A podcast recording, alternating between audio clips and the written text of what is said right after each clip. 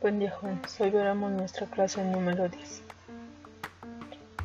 con el tema Utilización sistemática de la disciplina de investigación de la ciencia social.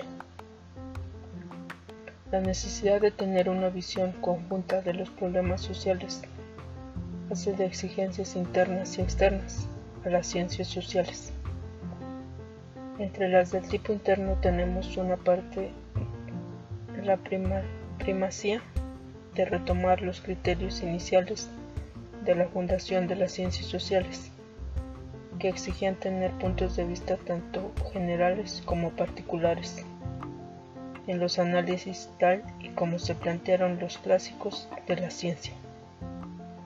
Entre las externas influyen tres hechos.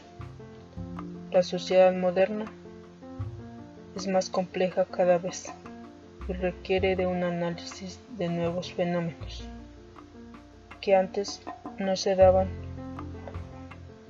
como los temas como los temas ambientales que involucran a las ciencias naturales como sociales. A todas las ideologías y actores así como la globalización, ha acercado mucho a culturas antes distantes. En el caso de países como Europa Occidental, entre otros, dando visiones centralistas y colonistas. Europa y Estados Unidos, en su sistema educativo, han creado redes de intercambio de información global. Para esta actividad vas a realizar la actividad número 10 y una actividad complementaria. la actividad número 10 vas a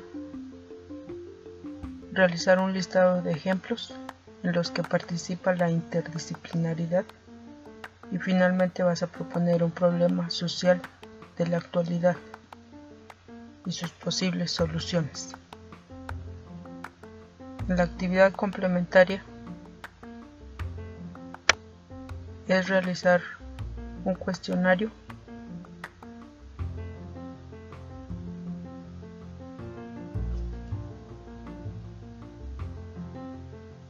formularlo y contestarlo.